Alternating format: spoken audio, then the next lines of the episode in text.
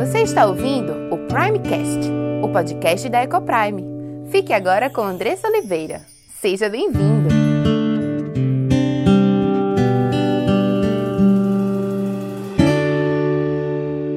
Olá, meu nome é Andressa Oliveira, filha e serva do Deus Altíssimo, esposa de Gabriel, mãe de Diego, Cauã e Aimee, educadora e diretora da EcoPrime International Christian School. Tenho aprendido que Deus nos ensina sobre casamento, criação de filhos e educação cristã. Tenho estudado e conhecido dia a dia qual o plano perfeito de Deus para a sua igreja. E todo esse conhecimento tem trazido uma linda transformação em nossa casa, entre meu marido e eu, entre nós e nossos filhos. E eu quero compartilhar essas verdades para que mais lares sejam transformados. E este podcast é para você que tem buscado viver no centro da vontade de Deus em todas as áreas de sua vida, ansiando por entender qual o caminho que ele nos aponta para a liberdade, felicidade e sucesso em Cristo. Iremos trabalhar aqui conteúdos diversos que possam contribuir com a sua vida familiar, sempre dentro de uma cosmovisão bíblica cristã. Mas para que esse conteúdo possa abençoar a sua vida e sua casa, você precisa estar com coração e mente abertos para ouvir a voz de Deus. Que este podcast seja um instrumento nas mãos daquele que nos criou, nos salvou e nos amou e deseja que vivamos a vida em abundância que ele preparou para os seus.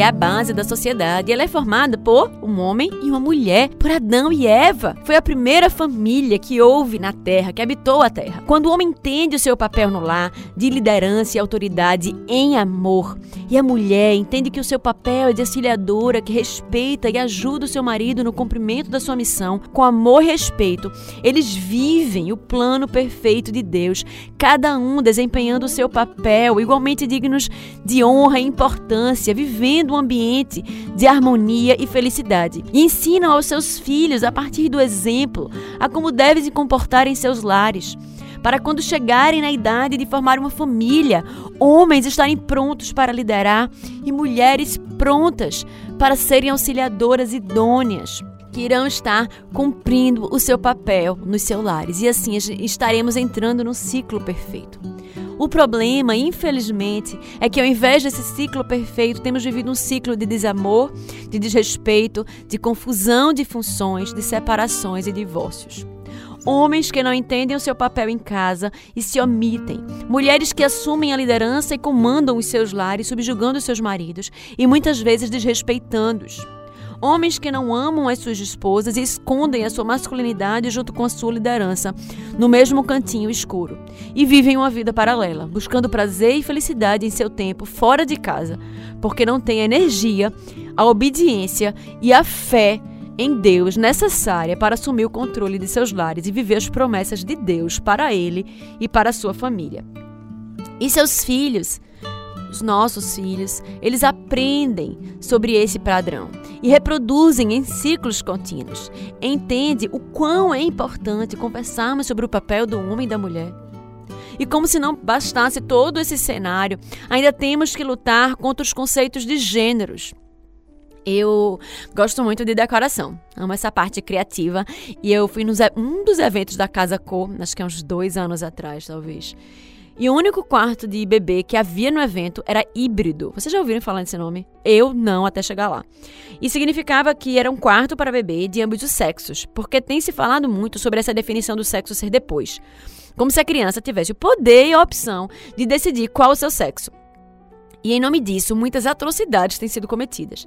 Um dia desses, um, alguém estava comentando que um cantor famoso, ao ser perguntado sobre o filho que estava esperando, ele disse que era menino, ou tipo, ou melhor, por enquanto, meu Deus, até ele, tipo, algo, algo do tipo, né? Até ele decidiu o que ele vai ser.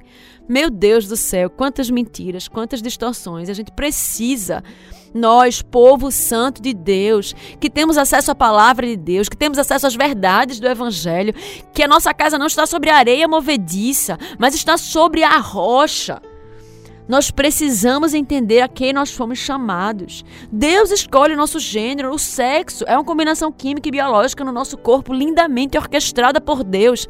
A gente até teve a oportunidade de ter uma conversa aqui com o Dr. Alessandra Figueiredo, que é médica e trouxe as diferenças químicas e biológicas entre o homem e a mulher, mostrando quanto eles se complementam e como se encaixam e como Deus é perfeito em todas as coisas. E olhamos para a criação e vimos que tudo faz sentido. Precisamos lutar contra as mentiras que estão aí, mas só conseguiríamos lutar e ter força para isso se nós estivermos vivendo baseados na verdade do Evangelho, se nós entendermos a boa vontade de Deus para as nossas vidas e aquilo que Ele nos ensina em Sua palavra.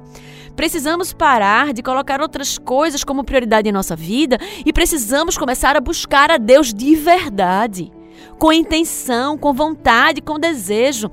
E se você estiver naquele dia que, Senhor, não estou com a mínima vontade de ler a tua palavra, ore, Senhor, tem misericórdia de mim, me ajuda, me dá sede e fome da tua palavra. Precisamos buscar a Deus. Nós só teremos e só viveremos uma mudança real de vida se buscarmos de fato aquele que pode transformar os nossos corações. Precisamos lutar com as armas certas. Não adianta continuarmos olhando para o mundo e comentando com o nosso vizinho que absurdo é isso que estamos vivendo. O que estamos fazendo para mudar? O que estamos fazendo para ensinar o contrário aos nossos filhos para que eles não caiam nessas armadilhas que têm sido plantadas por aí? O que temos feito para mudar a nossa vida, a nossa vida familiar, o nosso casamento, a nossa vida sexual? E temos falado sobre isso sobre sexo. Falamos isso nos últimos episódios e falaremos sobre isso hoje. O sexo é o ambiente mais íntimo do casamento. A gente viu que é um test drive do céu, algo separado e planejado por Deus para o ambiente de matrimônio e que deve ser vivido com plenitude. Mas infelizmente, muitos casamentos têm fracassado nessa área. E apesar de haver um desejo forte inicialmente quando se casam, normalmente os casais eles deixam que muitas questões passem dos portões e ocupem as suas camas. Os pensamentos, os corações, deixando que os levem para longe dos seus cônjuges. Mas o que normalmente acontece e como agir para viver tudo o que Deus planejou para mim no casamento, na vida sexual? como deixar essas coisas de lado, como lutar contra essas coisas que invadem e tomam o lugar da vida sexual entre, entre esposas e maridos. Vamos conversar sobre isso hoje e vamos trazer algumas questões que têm acontecido com certa relevância para que nós possamos, a partir do conhecimento do inimigo, possamos lutar com as armas certas e assim pudermos viver o plano perfeito de Deus na vida sexual dentro do casamento.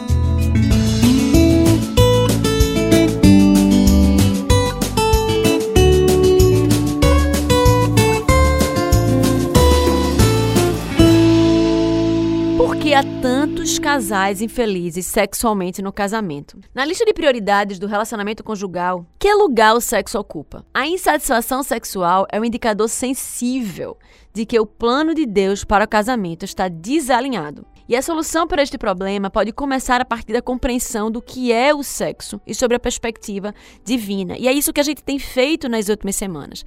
Entendendo que o sexo não é algo sujo, mas é algo lindo, criado e planejado por Deus para um ambiente de casamento. Algo que foi criado por Deus como um prazer máximo aqui na terra que nos faz sentir um pedacinho dos céus, um pedacinho do que nós viveremos na eternidade com Cristo, no gozo da Sua presença eternamente.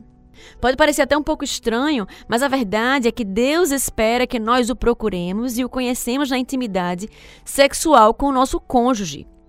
Intimidade e deleite espiritual não são opostos à intimidade sexual. Na verdade, a intimidade espiritual se encontra em meio ao deleite relacional e carnal da união.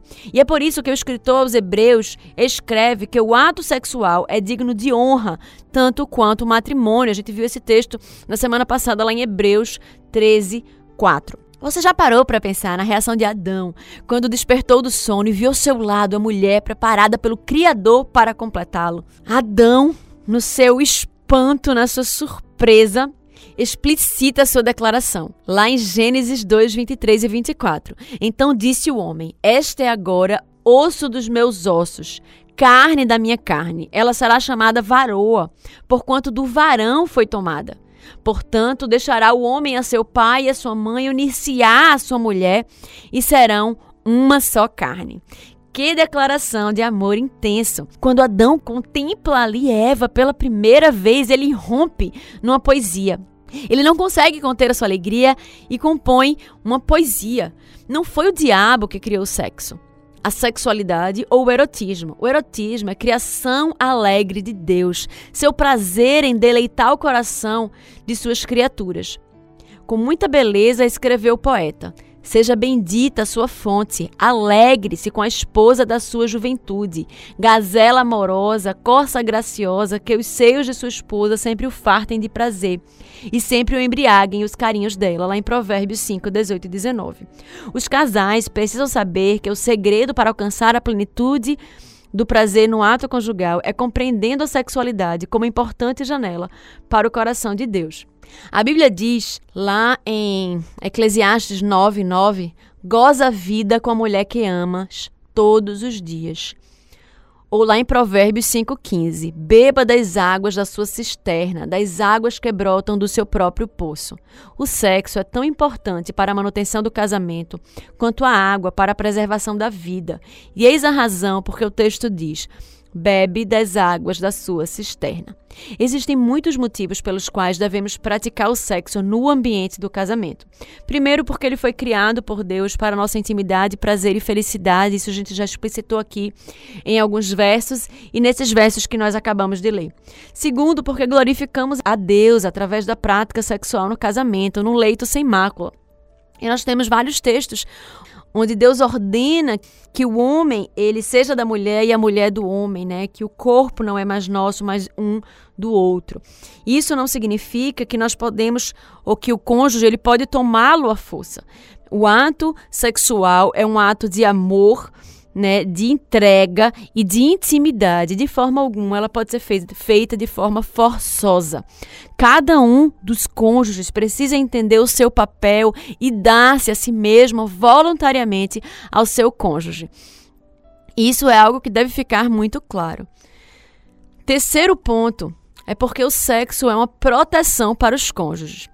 A alma farta tem esse versículo que é muito interessante lá em Provérbios 27, 7.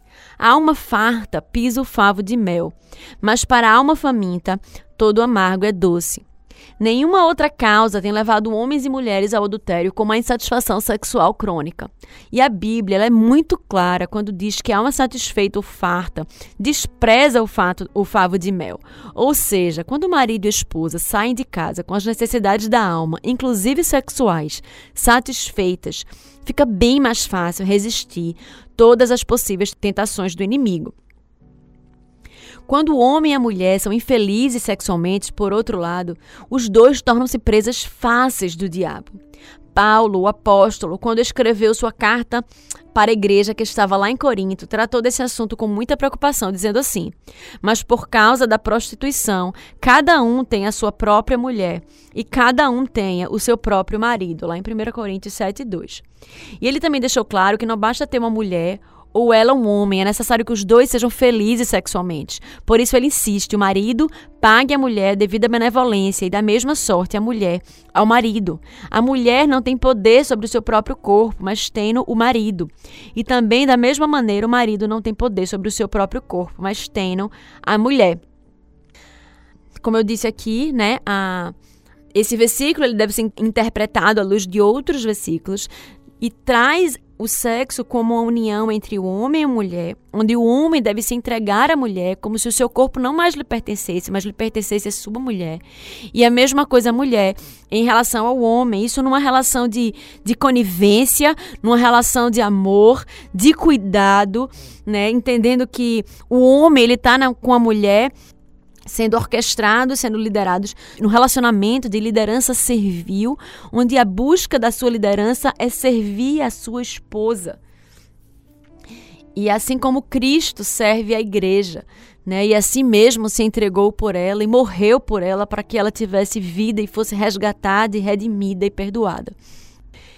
Existem então muitos motivos pelos quais devemos praticar sexo dentro do ambiente de casamento. Então, revisando aqui o que a gente disse, primeiro, porque foi criado por Deus para nossa intimidade, prazer e felicidade. Segundo, porque glorificamos a Deus através da prática sexual no casamento, num leito sem mácula. Terceiro, porque o sexo é uma proteção para os cônjuges. Tem um autor que diz que a, a, sua proteção contra as tentações do adultério dormem ao seu lado, que é o seu cônjuge, né? Então, quando o casal ele está satisfeito, ele está muito mais propenso à fidelidade, ele vai ter muito mais dificuldade de cair em pecado. E quarto ponto é que quando há felicidade no relacionamento sexual, o amor um pelo outro aumentam, reduz as tensões no lar e proporcionam uma mais íntima experiência da vida conjugal. Meu marido costuma dizer que a gente sabe, né, quando a, aquele casal ele tem uma vida sexual satisfatória porque é um brilho no olho dos, dos cônjuges. Né? E isso acontece, né? Faz parte desse plano perfeito de Deus, faz parte do ambiente e da vida conjugal e é, e é um ponto extremamente importante que existem alguns motivos e algumas, algumas coisas pelas quais a gente precisa lutar contra para que a vida sexual ela seja satisfatória e ela aconteça dentro do ambiente de casamento. Primeiro, a preguiça. Né? Nós muitas vezes lutamos contra a preguiça. O sexo ele requer energia, iniciativa e às vezes até planejamento e torna com certeza seu casamento mais saudável quando acontece com regularidade. Às vezes, não por preguiça talvez, mas por cansaço, muitas mulheres elas tendem a não desejar a prática sexual. Porque trabalharam muito, né? As mulheres elas dão conta de muitas coisas ao mesmo tempo, né? De casa, de marido, de filhos, e normalmente estão exaustas ao final do dia e têm uma dificuldade maior de se predisporem ao sexo. Então, há a questão do cansaço e às vezes você acaba deixando o, o sexo de lado. Às vezes o homem precisa fazer tantas investidas para que aquele sexo aconteça que ele acaba ficando com preguiça também e acaba deixando para lá. E aí a vida sexual, que no início era intensa e prazerosa, ela começa a ser cada vez mais escassa. E a gente precisa lutar contra esse pecado e contra essa prática que é comum de, de acabar deixando para lá. Né? Como eu falei aqui, às vezes o sexo ele precisa de um certo planejamento. Se você sabe que você vai estar tá exausta no final do dia, então pensa com o teu marido um momento melhor para que vocês possam ter esse momento de vocês, esse momento íntimo, né? De repente, homens e mulheres, vocês precisam conversar, vocês precisam alinhar quais são os desejos um do outro e entender qual é a melhor forma, qual é o melhor momento, né, para que vocês possam ter esse momento de intimidade juntos e não deixar que o cansaço ou que a rotina do dia a dia ele possa vir a vencer vocês de estarem juntos. A primeira é a preguiça, né? Esse, esse cansaço, esse sentimento de, de não estou afim, de me esforçar mais aqui um pouquinho para isso, né? E quando a gente coloca e a gente entende o significado do sexo dentro do ambiente de casamento, quando a gente entende que isso vai ser uma bênção no nosso casamento, quando a gente entende que fazer sexo é obedecer, glorificar a Deus dentro do ambiente de casamento, que a preguiça possa ser colocada de lado, né, para que esse ambiente sexual ele seja satisfatório no casamento. Outra coisa que precisa ser vista também é em relação ao cuidado com o próprio corpo. O homem ele é visual e a mulher ela ela vai e ela é movida de acordo com o que ela ouve. E as mulheres precisam cuidar do seu próprio corpo, se alimentar de maneira saudável e se exercitar são fatores importantes dentro do ambiente sexual. O homem também ver algumas questões, talvez, de saúde. Uma situação, às vezes, pode acontecer de a mulher estar com a libido baixa e, às vezes, é o fato dela não ter, por exemplo, não estar produzindo, por exemplo, progesterona suficiente. E, às vezes, um pequeno detalhe como esse pode ser corrigido com alguma medicação e melhorar o, o ambiente e a vida sexual do casal. Então, vocês precisam estar sempre conversando e essa comunicação ela é extremamente importante no aspecto, em todos os aspectos, mas no aspecto da vida sexual do casal. Então, é, o segundo ponto é o cuidado com o corpo, cuidado com a saúde, né? E o se preparar para esse ambiente do sexo dentro do casamento, né? O homem, a gente falou aqui, é muito visual, então as mulheres escolheram as roupas diferentes, as roupas que elas possam sensualizar com seus próprios maridos, é extremamente importante. E no outro lado, né, os homens, já que as mulheres elas são movidas pelo ouvir, que eles possam ser românticos, né, eles possam buscar cativar as suas esposas, conquistarem-na ao longo do dia, a gente até falou sobre isso na semana passada, né? Dizendo o quanto elas são bonitas, dizendo o quanto você louva a Deus pela vida dela. E dali, cortejando, como você fazia antigamente, sabia fazer também. Né, para que naquele momento vocês possam estar ali um querendo o outro, né? E possa ser um momento lindo, não uma rotina, algo que seja rotineiro, mas um momento de intimidade, de prazer maravilhoso que Deus planejou para esse ambiente né, entre vocês dois. Então, Primeiro lugar, preguiça. Segundo lugar, cuidado com a saúde. Terceiro lugar, comunicação. A gente precisa se comunicar. Muitos casais, eles entram em, em problemas profundos dentro do casamento por falta de comunicação. Às vezes, por exemplo, problemas que se criam, algum, alguma falha de entendimento. Às vezes as mulheres fecham a cara e ficam chateadas e têm uma dificuldade muito grande de expor para o marido qual foi a sua chateação. Né? Os maridos, consequentemente, advogam em favor de si que não tem bola de cristal. então, eles não têm como saber o porquê nós ficamos chateadas, por mais que seja óbvio para as mulheres o porquê você está chateada, nem sempre é óbvio para o seu marido. E às vezes essas coisas elas vão criando coisas não resolvidas que vão criando amargura no coração, que vão criando tristeza, que vão criando distância entre marido e mulher. Quando você vê a situação já está né, mais difícil do que você poderia conseguir resolver.